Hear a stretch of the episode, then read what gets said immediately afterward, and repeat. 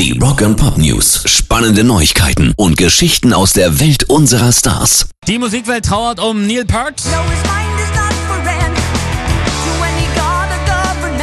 Der Drummer der kanadischen Vorzeige-Rockband Rush wird beim Rolling Stone als viertbester Drummer aller Zeiten gelistet, hinter Ginger Baker, Keith Moon und John Bonham. Er war mit seinen Kollegen der erste Rockmusiker überhaupt, der zum Offizier des Orders of Canada ernannt wurde. Er hat mit Rush einen eigenen Stern auf dem Hollywood Walk of Fame und seit 2013 sind sie auch in der Rock'n'Roll Hall of Fame. Neil Peart starb an den Folgen eines Hirntumors und wurde nur 67 Jahre alt.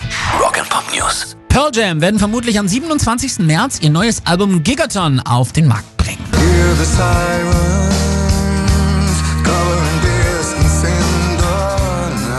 Laut der italienischen Website Pearl Jam Online wird das neue Werk eben Gigaton heißen und am 27. März rauskommen.